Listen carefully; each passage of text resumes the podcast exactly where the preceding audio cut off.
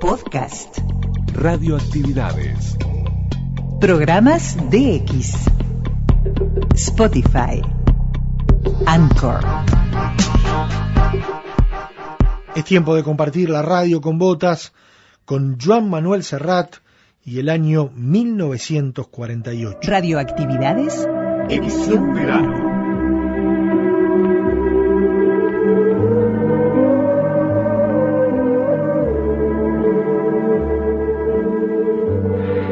Buenas noches, señoras, señoritas y caballeros. Súbanse sin miedo a la alfombra mágica de la radio con botas, que para hoy tenemos previsto un gran viaje, en una panorámica que solo la distancia nos permite ver. Bienvenidos todos como cada noche a la radio con botas.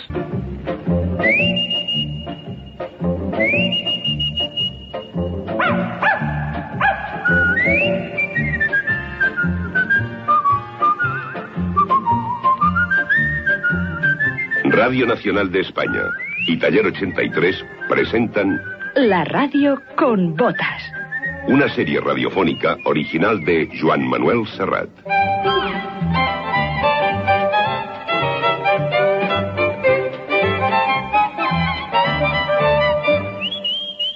Un recorrido por los caminos de la memoria popular con guion de Joan Ullé y realización de Pérez Rivera. La radio con botas. Nosotros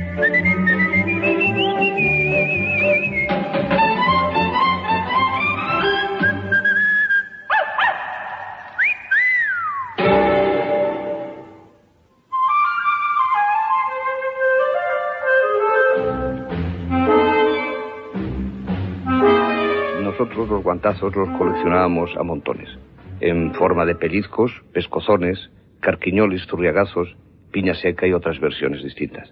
La regleta en los dedos por no saberse la conjugación, el tirón de las orejas por hablar en la fila, el capón por apuntar al que le preguntaban los ríos de España y solo se sabía dos, las vueltas al patio por jugar a barcos en clase de formación del espíritu nacional y sobre todo yo recuerdo personalmente el día de aquel bofetón sonoro, espléndido, que me atizó el padre Las Heras por meterle una paloma en el cajón de su escritorio. La verdad es que calientes ya íbamos, calientes ya.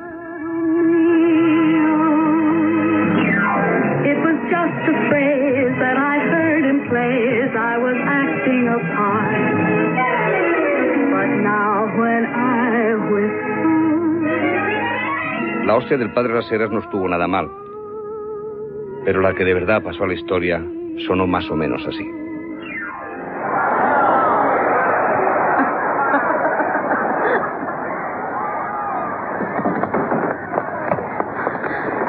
¿Se puede saber qué pretendes? Ahora todos saben lo que son. Y eso debería hacerte feliz, Johnny. No vas a ser el único en saberlo. Ahora todos saben que al poderoso Johnny Farr le engañaron. Que se casó con una...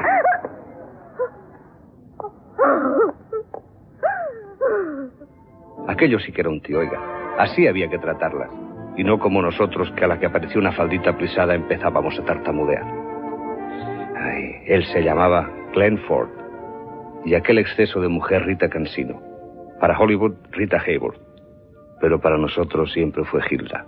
Como aquellas hermanas del TVO.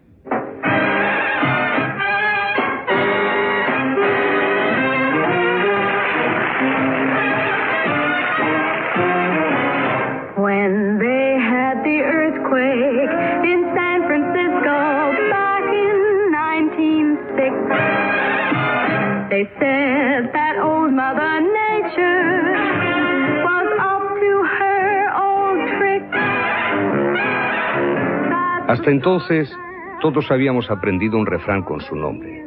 Decía, Santa Rita, Rita, Rita, lo que se da no se quita. Pero cuando apareció Rita Hayworth, enfundada en un vestido de lamé negro, con escote de bañera y guantes hasta el codo, empezamos a pensar que el santoral se había equivocado de imagen y que aquella mujer insinuante, como un junco en medio de una pista de baile, era la representación misma de la tentación.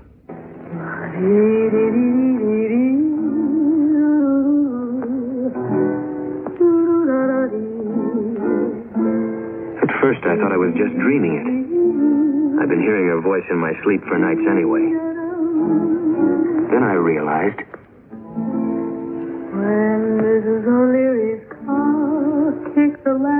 En aquella sociedad de refajos y escapularios se escuchaban confidencias de un mundo distinto y parisino, donde el pecado era virtud y la piel una pizarra de los besos. Siempre había algún hermano mayor dispuesto a alquilarnos el Paris Hollywood, con su sorprendente contenido de señoras. Sabíamos, como quien sabe los cuentos de Grimm, que en algún lugar del planeta existían mujeres hermosísimas, dispuestas a subirse a un escenario a sacarse la ropa prenda a prenda. Y cuando vimos a Hilda en la pista tirando de sus guantes negros, empezamos a comprender la diferencia entre un país con concordato y el mundo discordante. when they had the earthquake in San Francisco back in 1906. They said that old Mother Nature. Lo de Hilda movilizó a los arcángeles civiles. Se desencadenó una intensa campaña anti Hilda y se convocaron rezos de rosarios por la salvación de las almas. María, llena eres de gracia, el Señor es contigo, bendita tú eres entre todas las mujeres y bendito es el fruto de tu vientre.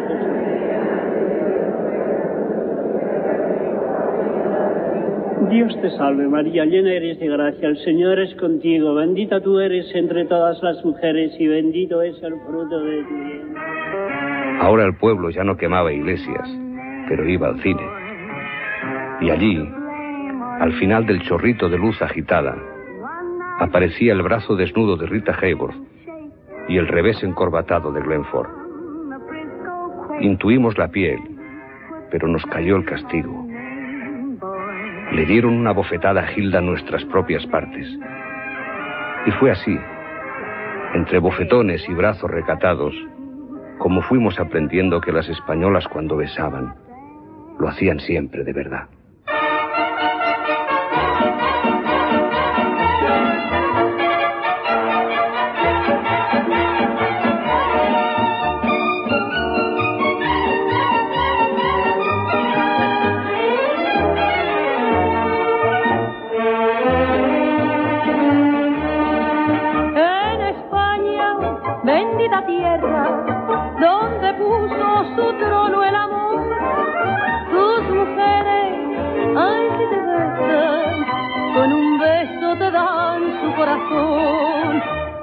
Española cuando besa,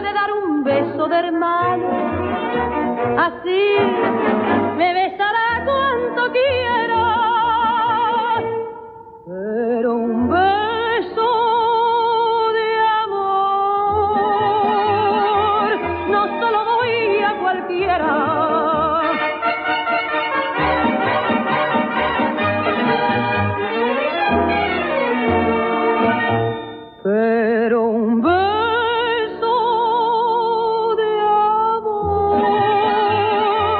no se lo doy a cualquiera. Eso, muy recatadas ellas, muy recatadas. Que si un beso en la mano, que si un beso de hermano.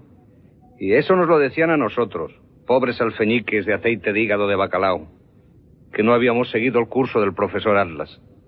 Pero a la que llegó por esos pagos aquella tráquea prodigiosa, aquel canario flauta mexicano llamado Jorge Negrete, les entró el triquitraque, el recato se perdió y la mujerería toda se abalanzó sobre él como si volviera de una larga guerra. Aquellos tiempos que mi amor fue para ti, aquellos besos que no fueron para mí, de su mentir yo me creí y a sus encantos me rendí. Con Negrete se iniciaba una costumbre que culminaría en lo de queremos un hijo tuyo y otras lindezas de Amazona desabrida. Al buen Negrete, ante tal asedio, no se le ocurrió otra cosa que espetar. Pero es que en España no hay machos. Y llegó la segunda bofetada. Se la propinó don Miguel Primo de Rivera, que tenía bula para esas cosas y otras más. Y así, el honor de los españoles, cuya talla media por aquellos tiempos era de metro sesenta, quedó restaurada de golpe. De golpe y porrazo.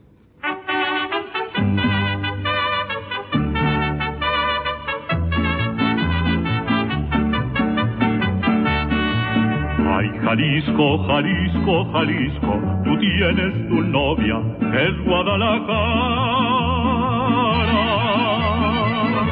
Muchacha bonita, la perla más rara de todo Jalisco es mi Guadalajara. Me gusta escuchar los mariachis cantar con el alma sus lindas canciones. Cómo suenan esos guitarrones y echarme un tequila con los valentones.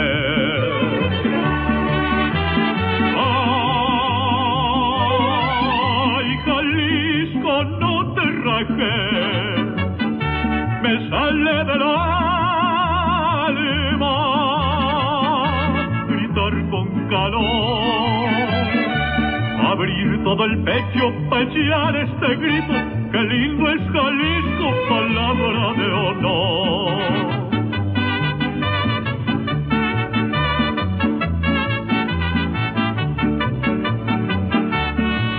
A mujeres Jalisco primero, lo mismo en los altos que hay en la cañada. Mujeres bonitas, rechulas de cara, así son las hembras de Guadalajara. En Jalisco se quiere a la buena porque es peligroso querer a la mala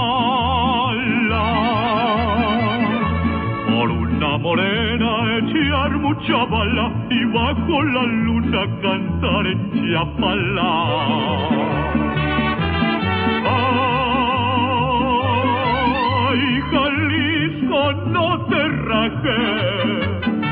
Me sale del alma gritar con calor abrir todo el pecho para echar este grito, que lindo es Jalisco, palabra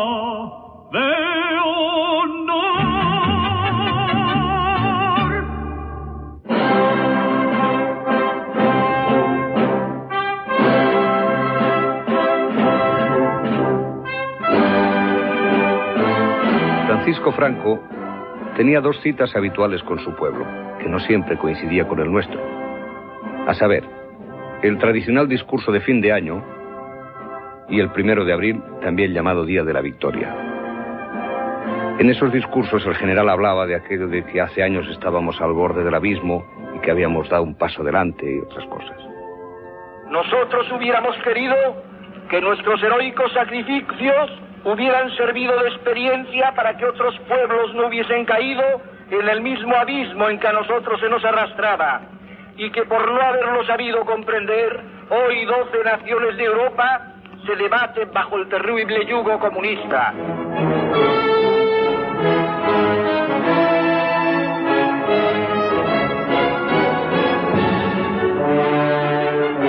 Mientras esto sucedía, desde la Plaza Roja, Gromyko pedía la destrucción de todo el arsenal atómico mundial. Checoslovaquia preparaba un golpe de Estado teledirigido desde el Kremlin y allá mismo, en la habitación de al lado, Pepe Stalin aconsejaba a sus discípulos adelantados, Santiago Carrillo y Dolores Ibarruri, terminar con la guerra de guerrillas en España.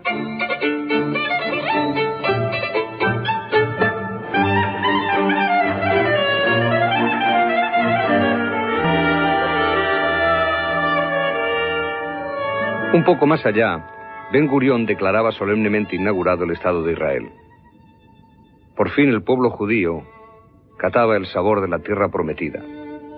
Se cumplía así el mandato bíblico, aunque para ello miles de palestinos fueron obligados a abandonar sus hogares. David Ben Gurión, jefe del movimiento sionista, asumió el cargo de jefe de gobierno. להיות ככל עם ועם עומד ברשות עצמו ובתוקף זכותנו הטבעית וההיסטורית ועל יסוד החלטת עצרת האומות המאוחדות אנו מכריזים בזאת על הקמת מדינה יהודית בארץ ישראל.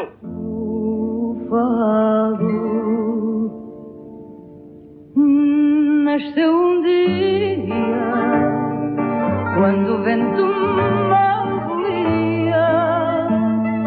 e o prolongava.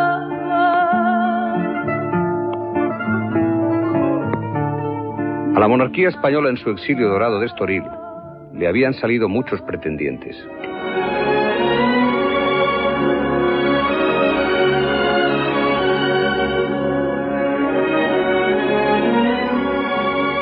Mientras en el País Vasco francés tenía lugar el Pacto de San Juan de Luz entre las fuerzas monárquicas y el Partido Socialista Obrero Español, luego desmentido por ambos, ¡ay, que se os van a caer los dientes!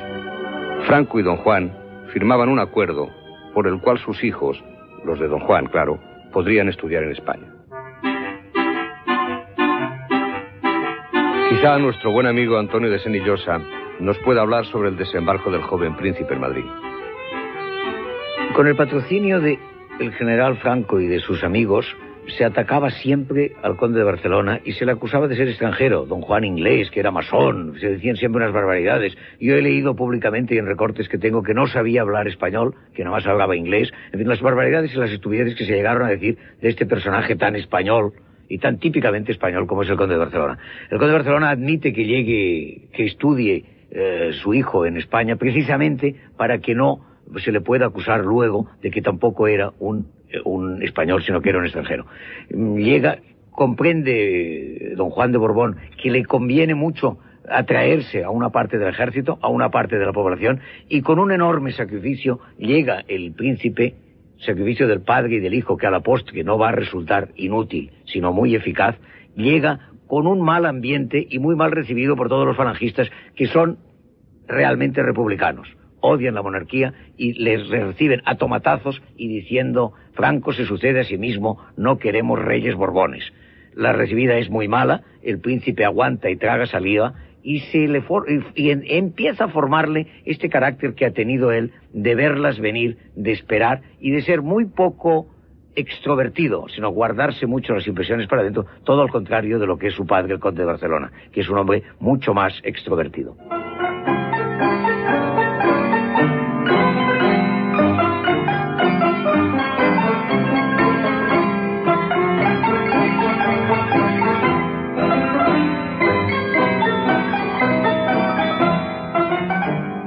Madrid era mucho Madrid. Pero también en Barcelona pasaban cosas importantes en 1948. Aquel año se constituyó el movimiento artístico Dau del que formaban parte Tapies, Brossa, Pons, Cuixart, Tarrats. Se estrenó El Girabol de Maig, la primera ópera en catalán de la posguerra, y se inauguró la línea electrificada Mataró-Barcelona. Y por si fuera poco, va el Barça y gana la liga.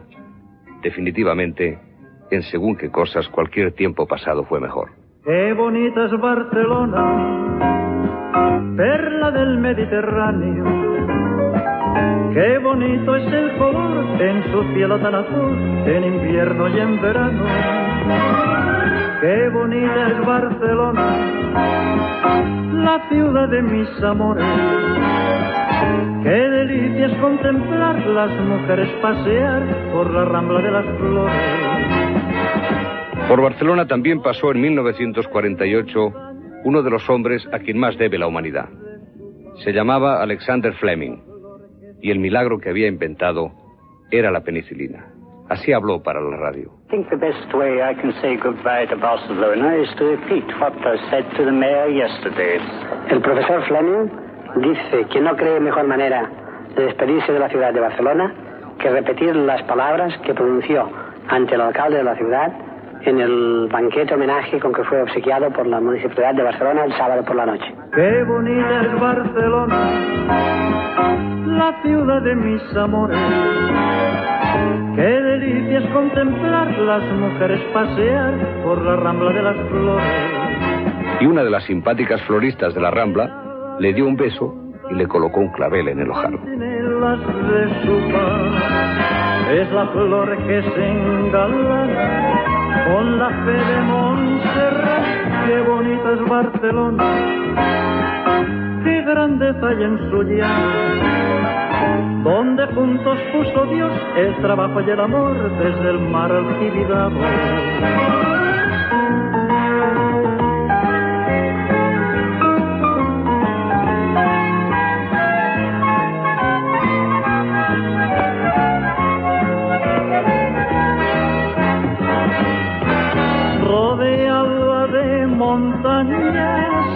Centinelas de su paz. Es la flor que se engalana con la fe de Montserrat. Qué bonita es Barcelona, qué grandeza hay en su llano.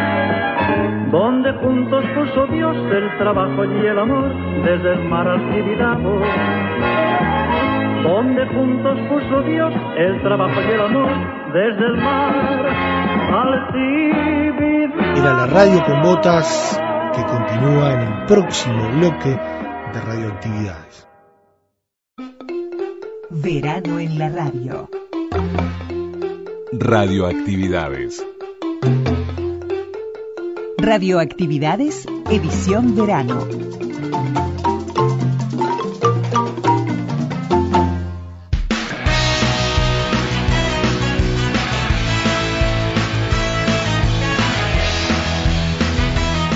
Comenzamos el programa de sábado con la vela puerca.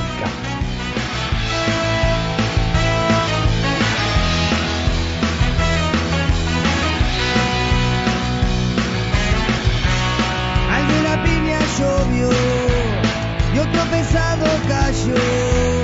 Que se den cuenta que estamos cerca.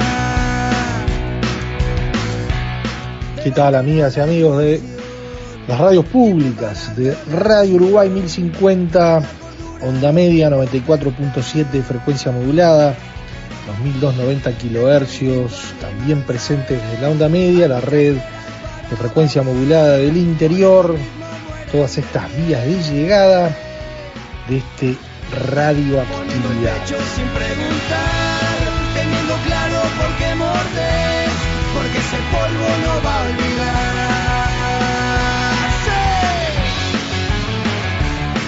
Comenzamos con la vela puerca, llenos de magia.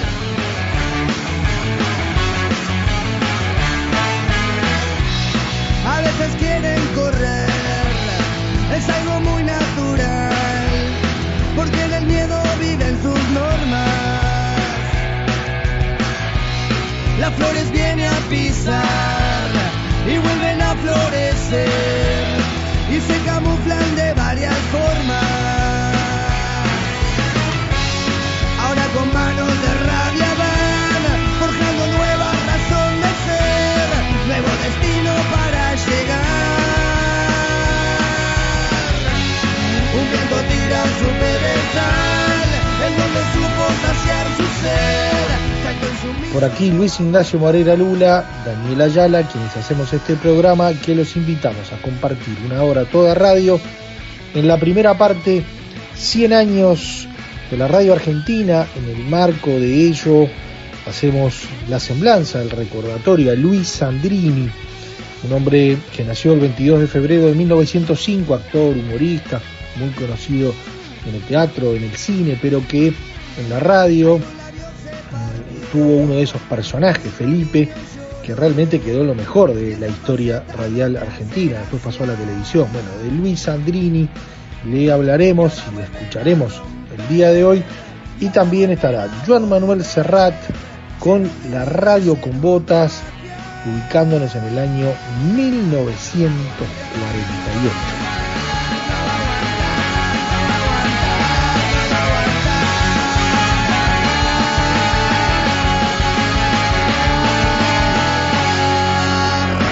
Verano en la radio. Twitter. Twitter. Arroba reactividades. Arroba reactividades.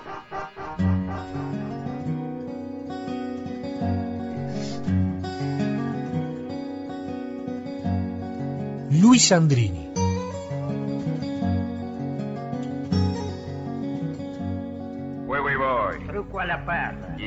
Eh, un momento. Eh, ¿a, a qué están jugando ustedes? A recoba. Para hacerse lo gracioso los voy a sacar barriendo toda la calle. El nombre completo de Luis Sandrini era Luis Santiago Sandrini Lagomarsini. Había nacido en Buenos Aires el 22 de febrero de 1905 y era hijo de un actor teatral que había decidido radicarse de San Pedro, provincia de Buenos Aires. Se recibe de maestro, aunque nunca llegó a ejercer. A los 18 años vuelve a la capital y se integra al staff de Circo Rinaldi, donde fue comparsa, payaso y Tony. El salto de la arena al teatro era inevitable, pasando a revistar en la compañía de Enrico Muiño y Elías Alipi, donde en 1933 compone al Eusebio de los Tres Berretines, que habría de consagrarlo. El mismo año hizo El Hijo de Papá, y así comenzó, como muchos actores nacionales, en el circo criollo, participando en obras gauchescas. Más tarde lo hizo en teatro.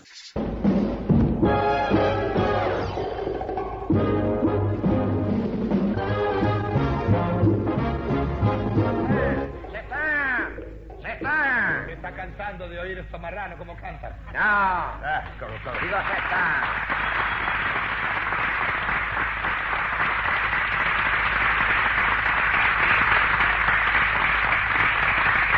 Entonces, ¿qué se está? ¿Se está? Se está. ¿Se está, se está haciendo tarde? No, bebé, bebé, bebendo el diario, el diario. Vendo se está. Che, se está. che, che, ¿qué número salió a la provincia? Verá, Carpecho, el número que va a salir volando va a ser vos de aquí. ¿Por qué? Porque cuando se trabaja, no hay que pensar en el juego. Juego.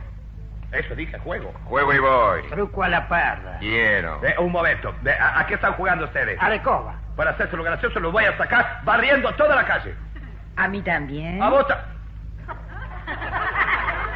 ¿Quién es usted? Soy chiquita. ¿Chiquita? Sí. Ah, Entonces, hoy es su día franco. No, soy chiquita bacana, la cantante tropical. Ah, usted la que canta en el show del café Dormite. Sí, pero no voy a seguir más. ¿Por qué? Porque todo lo que ven en ese show son unos boca que en vez de prestar atención a lo que canto, no hacen más que mirarme. Ajá. Qué incultos, ¿no? Yo no haría semejante cosa. Oh, hola, Torres, ¿cómo le va? ¿Qué dice? Sí, señor. ¿Qué tal? ¿Qué dice? Eh, ¿Por qué vino tan tarde? Oiga, porque me dijeron que en el show del Café Dormite hay una cancionista que hay que verla. Ya, hay que oírla. No, no, que hay que verla porque canta horriblemente mal. Pero es un kilo. Este, eh, Carrizo Antonio... Resulta este- que al estudio, ¿no? Donde ensaya esta tipa, ¿no? Sí, claro, no, no es- estaba, la, ¿no? la tapa. la- la- Sí, no. Claro, porque resulta ¿Te Antonio que... cuenta del plato que me perdí? Porque parece que la, Este- este me- la, la muchacha esta no canta horrible. Calla, que te conviene, guarda, este, mira el Wings, eh. No, este, eh, no, es que... en realidad, señor, el plato no se lo perdió. No, dice, ¿por qué? Porque el plato de la señorita. Ya, Sí. Yo soy la cantante que actúa en el show. eh, perdón, discúlpeme, ¿sabe? Yo no hice más que repetir lo que oía a- al... Este, y, y me extraña, me, me extraña, Carrizo Antonio, que un caballero repita. Felipe, yo... No tiene importancia, señor, la opinión es libre. Pero usted canta como Los Ángeles. ¿Usted cómo lo sabe? Eh, porque debe cantar el altillo para que no oigan los vecinos de abajo. Gracioso. Ah, sí, ca- canta de arriba, pero aunque no canta de arriba porque cobra un kilo, ¿eh? Oiga, Felipe, qué papel, no, no. ¿Por qué no me hizo seña antes que hablara? Mire el papelón. Nada, doctor, nada, nada. Usted páselo por alto. Pero primero va a tener que agacharse un poco, ¿sabes? Eh. Mire, para consolarse, tómese un whisky. Que tenemos, tenemos un whisky a mitad de precio en el bar del canal. No, vea, no me ha dejado... Gracias, no tengo ganas. Tómelo, no se aflija, no, hágame caso. Es un whisky que tenemos que se le hace agua a la boca. Ah, porque es legítimo. No, porque es agua. Felipe.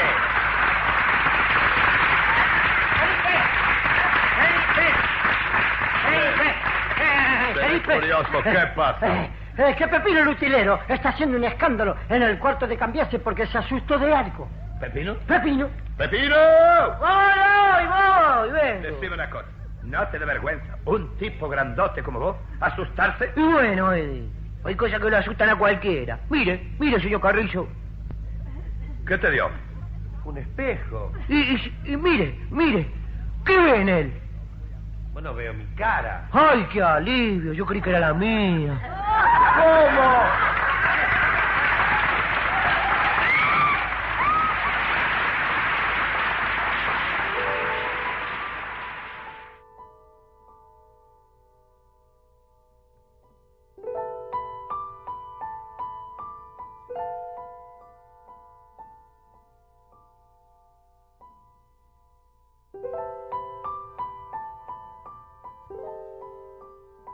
También en 1933 participó en la primera película hablada, estrenada y hecha en el país, Tango, junto a Juan D'Arienzo, Juan de Dios Filiberto, Pepe Arias, Alberto Gómez, Libertad Lamarque y Tita Merelo. El personaje que compone en esa cinta es el paradigma que con algunos toques más o menos finos realizó a lo largo de su vida. Ese tipo, un muchacho buenote, falto de malicia, aunque no de picardía para hacer valer las buenas causas, se llamaba, con las variaciones del caso, Felipe. Todos mis personajes se me parecen porque fui y soy como ellos, y sobre todo porque mi público y era es así. Eso lo dijo Sandrini alguna vez.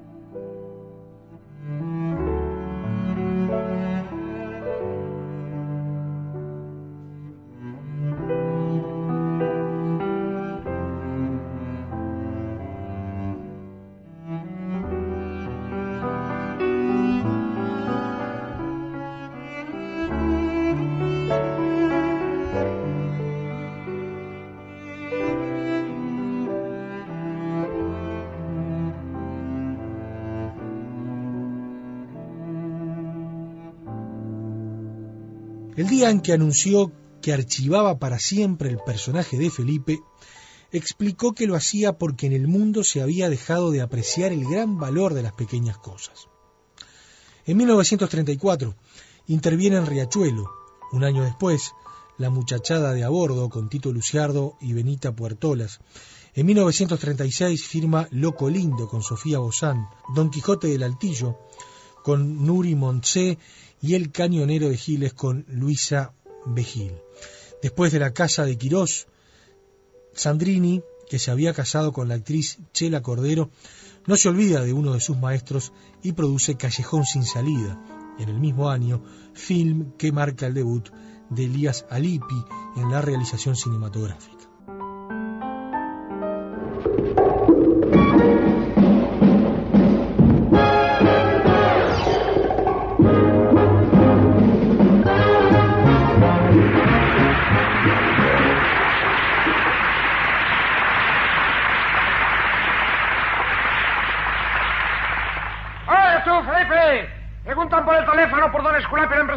Y yo no entiendo bien quién es, ¿eh? ¿Quieres atender tú, por favor? Sí, no, don Manuel, sí.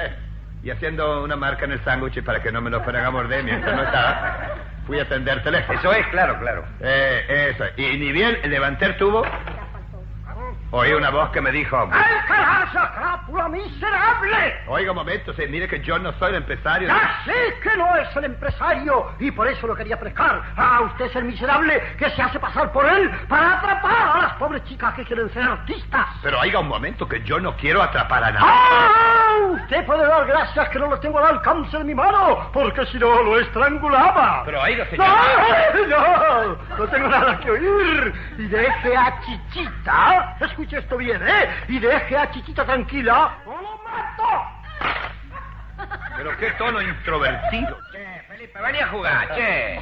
¿Quién era la No, final? no sé, a- algún lío de don Esculapio, el empresario. Bueno, dale, dale, te toca a vos. Yo arrastré. Eh, espera que mire, espera.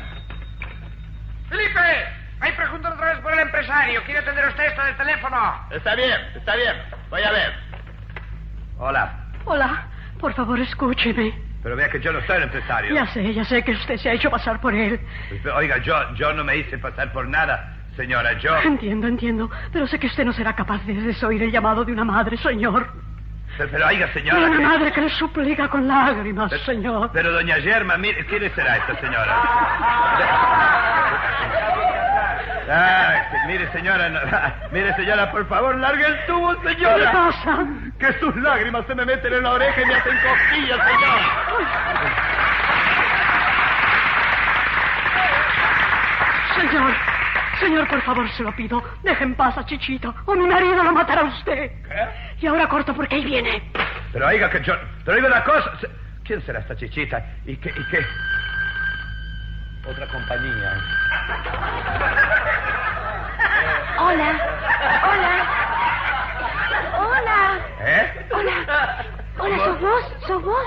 ¿Sos vos? Hola. Sí, sí. Hola. Hola. Sí. ¿Y, y vos? Yo soy yo. Entonces somos los dos. ¿Qué pasa?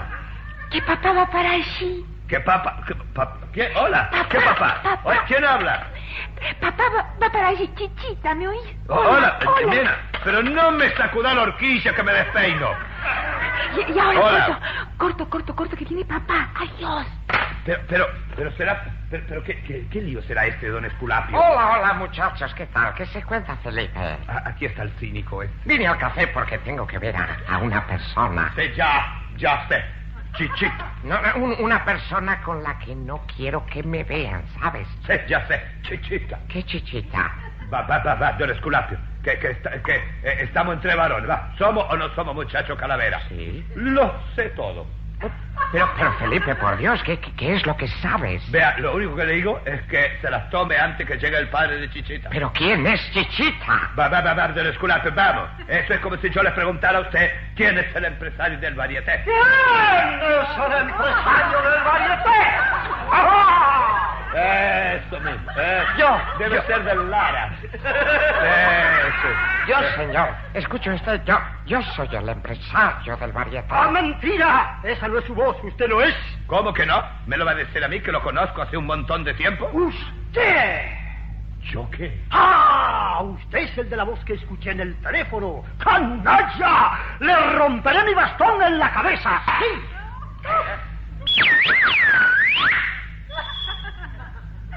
Bien. Y cuando Elizabeth Taylor y Brigitte Bardot estaban tratando de darme un beso y yo apretaba los labios y torcía la cara para, para que no lo consiguieran, ¿Cómo, cómo, cómo, cómo? ¿Cómo es el asunto ese que está contando? oí al mozo del café que decía... Ábrele la boca con la cuchara si le puede echar un chorro de caña para que vuelva en sí. ¿Se había desmayado? No, no, pero el viento que levantó aquel bruto al revolear el bastón para pegarme... Sí. Me había hecho agarrar una pulmonía doble.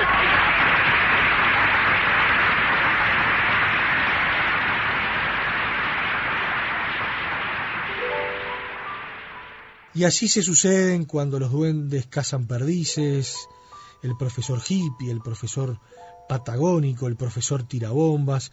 Luego vendrán los clásicos de Enrique Carrera, como Los chicos crecen en el año 1974 y Así es la vida de 1976. Y filmó casi 80 películas. Sus últimas películas fueron dirigidas por Ramón Palito Ortega, El Diablo metió la cola, con Nini Marjal y La familia está de fiesta. Cuando concluye la filmación de Que linda es mi familia, empieza una agonía de 16 días que acaba con su vida. Sus películas obtuvieron reconocimiento internacional, especialmente en España, y las comunidades de habla hispana en los Estados Unidos. En sus últimos años de vida, Sandrini además se dedicó a la carpintería y, por supuesto, a su familia.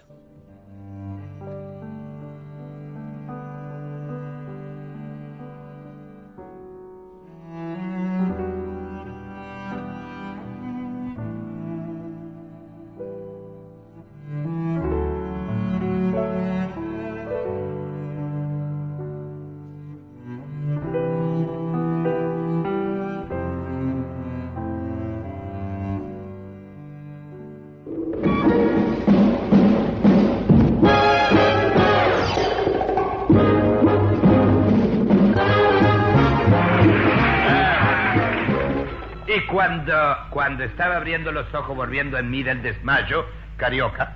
eh, Carrizo. Carrizo, eso. ¿Dónde está el hombre? Carioca, Carrizo, porque era un desmayo de cachacha. Ah, quedé como de cachacha. Carrizo. Es. ¿Dónde está el hombre al que pegó mi papá? Dejen que lo tome en mis brazos. Pobrecito. Ay, mi cabeza. Cuidado con mi melón.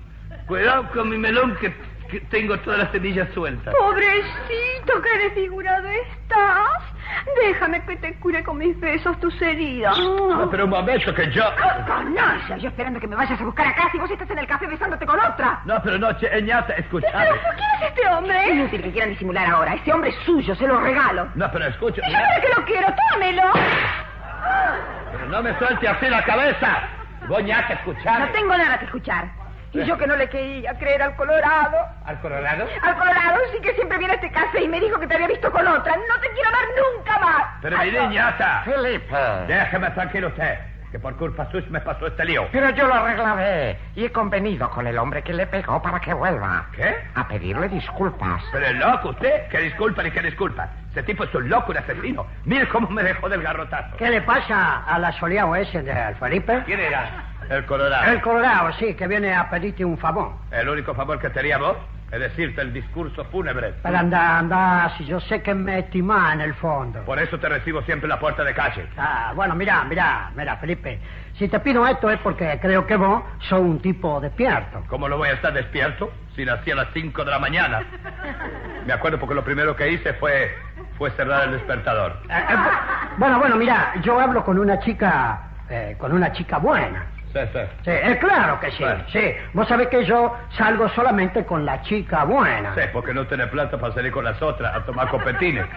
Bueno, no sea cínico, no sea cínico. Y escúchame, ¿eh? Con esa chica, quiere que, ¿sabes lo que pasa? Que quiere ser artista la chica, ¿no? Entonces yo te voy a presentar a vos como empresario de varieté. Pero, che, me extraña que un tipo vivo, ¿cómo va? Eh, eh, eh, che, pero que, che, que, que me vas a sacar un pulmón. Total tenedor, me extraña que un muchacho calavera, digo, ¿cómo vos? Eh, che, che, pero que me vas a sacar el hombro, Que me un tipo corrido como vos haga semejante pavada. ¿Por qué no le decís mejor que sos el empresario del varieté vos mismo, derecho viejo? ¿Te parece? Seguro. Anda, sentate en aquella mesa que yo te arreglo todo con el mozo. Ah, sos un amigo, pibe. Igual que vos, Colorado. Anda tranquilo, anda. Dios me libre.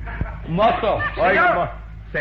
Mira, a cualquiera que pregunte por el empresario del varieté, le dice que saca el tipo que se sienta ya en aquella mesa. ¡Ay, señora, que él me convenció que cometí un error y vengo a pedir disculpas! Pero si llego a agarrar al tipo que se hace pasar por el empresario del varieté, ¡lo hago pedazo! El empresario del varieté es el que está sentado en aquella mesa, señor. Así que es aquel el canalla. ¡Ah, esta vez sí que lo mato! ¡Toma,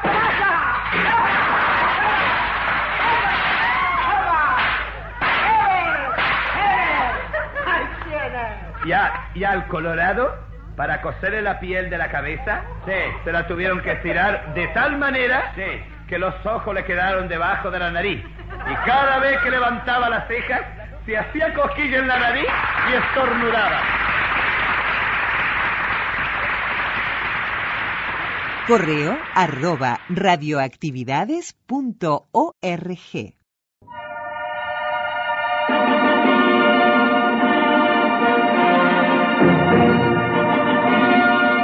La radio con botas, Joan Manuel Serrat, año 1948.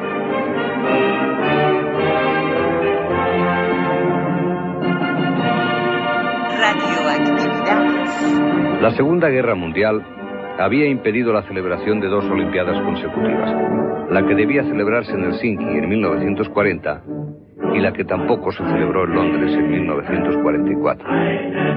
Una vez más, las naciones modernas habían dado pruebas de su incapacidad en imitar la sabia filosofía de la Grecia antigua, que admitía treguas sagradas en medio de las guerras para que pudieran celebrarse Juegos Olímpicos.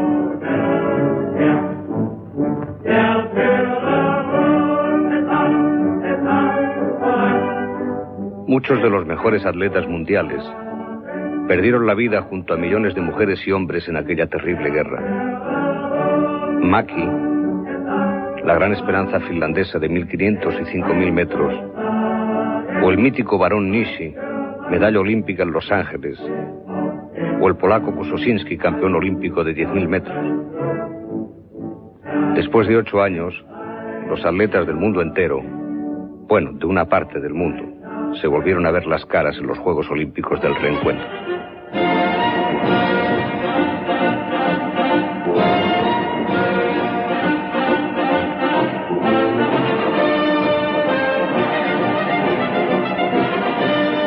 ...59 naciones compitieron en Londres... ...y los grandes triunfadores fueron una vez más los americanos. Arrasaron en natación y atletismo y entre los componentes de su equipo destacó especialmente un muchacho de 17 años, Bob Macias, que venció en la prueba de decatlón con marcas realmente extraordinarias para aquellos tiempos. En hípica, el equipo español formado por Valdés, Uriza y Mariles Cortés se llevó una medalla de plata para casa y digno de mención también fue el sexto lugar de Ángel León en pistola y el buen papel de Álvaro Domínguez, que en boxeo fue cuarto en la categoría de los pesos gallos.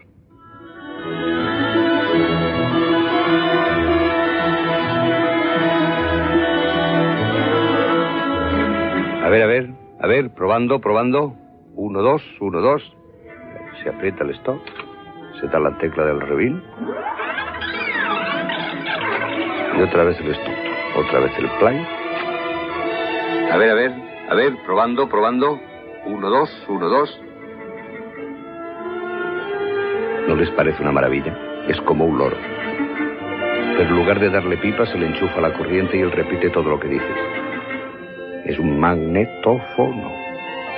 Y el chisme, en 1948, fue una auténtica revolución para la radio. Gracias al invento, hoy podemos escuchar cosas como estas. Fernando Rey contándonos chascarrillos de locura de amor. Aurora Bautista era una primeriza, venía de una escuela dramática de Barcelona y pues bueno, hizo aquella creación. Y una nueva y joven y desconocida actriz eh, también aparece en esta película, que fue Sarita Montiel. La película es ya como un clásico y vista con la perspectiva de los años, pues bueno, es un documento, no sabe uno ya si es un vodevil o una película histórica. Y aquí el señor Calvo Serer explicando las relaciones de don Juan con Franco. Yo tomé ya posición decidida en la vida pública española, aunque no fuera pública esta posición, al tomar, al conocer a fondo las relaciones del conde de Barcelona con Franco. Sin olvidar aquellos diarios hablados con títulos como este. Franco visita la casa de campo. Su Excelencia el Jefe del Estado ha visitado hoy el recinto de la Casa de Campo de Madrid, donde una representación de los cadetes rurales del Frente de Juventudes, que han hecho un curso en la misma Casa de Campo, hicieron el Desde luego los primeros magnetófonos no funcionaban muy bien. Eran modelos primerizos de escasa fiabilidad. Pero lo que funcionó enseguida fue el concurso aquel Ruede la Pregunta, que popularizaron en Radio Nacional José Hernán y José Nieto. Los programas concurso buscaron nuevas fórmulas y así en Radio Madrid se situó un coche en la calle y con las pistas que se daban desde los estudios, el oyente debía salir a la vía pública y encontrarlo. Y llegó Joaquín Soler Serrano con su busque corra y llegue usted primero. Era un programa concurso en el que se trataba de llegar a la emisora vestido de una manera determinada, a una hora determinada, llevando el objeto más insospechado. Y eso sí, llegar el primero. Eso funcionó de tal manera que se montaron verdaderos equipos de ayuda que tenían ya más o menos una serie de pequeños almacenes próximos a la radio porque gente que venía desde muy lejos de la ciudad se dio cuenta de que tenía naturalmente desventaja, aunque hay cosas que tampoco uno que viva cerca puede suponer que se va a pedir. Pero ya montaron unos tindados, de los cuales tenían incluso uno o dos taxis con gente dentro, con objetos dentro por ejemplo, una pecera con un pez rojo y un pez negro, llevaba una pecera, otro llevaba un canario blanco, esto y un pez, pez un periquito en una jaula, el otro no sé qué. Eh, un, tenían preparadas cosas insólitas. Y, haciendo pues un poco un, una carrera de relevos, pues llegaron a ganar muchísimos premios, ¿no?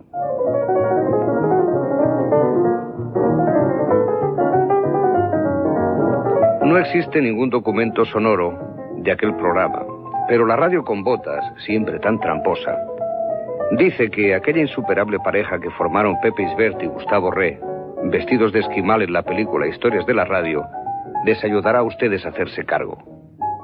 Ya lo saben ustedes. Hay 3.000 pesetazas para el primero que llegue aquí, a esta emisora. Radio Madrid, vestido de esquimal, que son esos que en vez de gambas comen focas. Pero no olviden, ha de venir con un perro lobo y un trineo. Saquen de sus armarios el trajecito de esquimal y vénganse como el rayo para aquí donde les esperamos con los brazos abiertos. Y como ustedes saben, está patrocinado por gentileza de la archipopular firma Galletas Cruz y Raya, que elaboran las más exquisitas y deliciosas galletas y los más sabrosos toast para el desayuno. Este divertido programa que hoy nos ha traído un esquimal.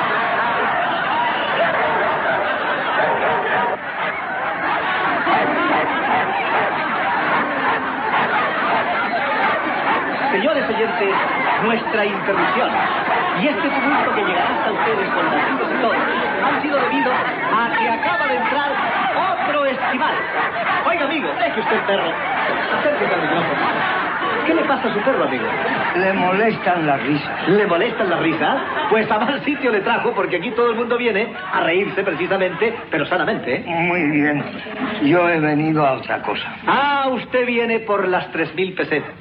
Pero se ha entretenido demasiado, tal vez, preparándose este traje tan bonito y ese trineo aerodinámico. Y otro menos escrupuloso, pero más diligente que usted, le ganó la partida. Si hubiese sido un concurso de elegancia, por cierto que no. ¿Le molestan a usted también las risas como a su perro? No se preocupe. Pueden seguir.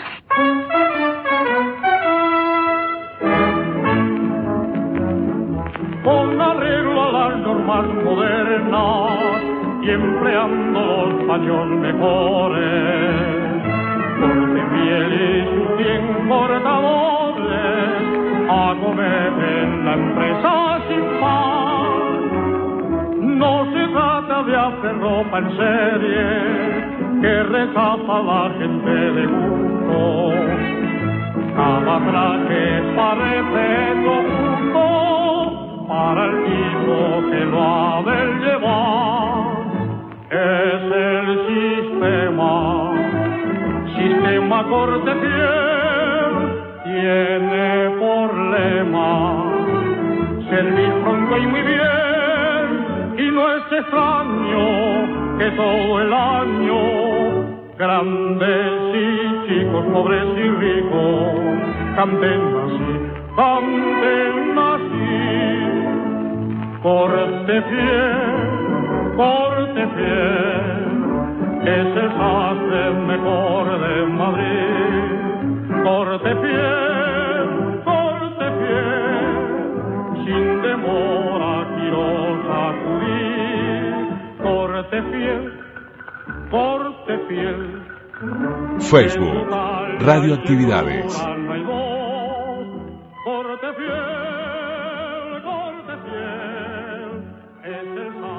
Correo arroba radioactividades.org.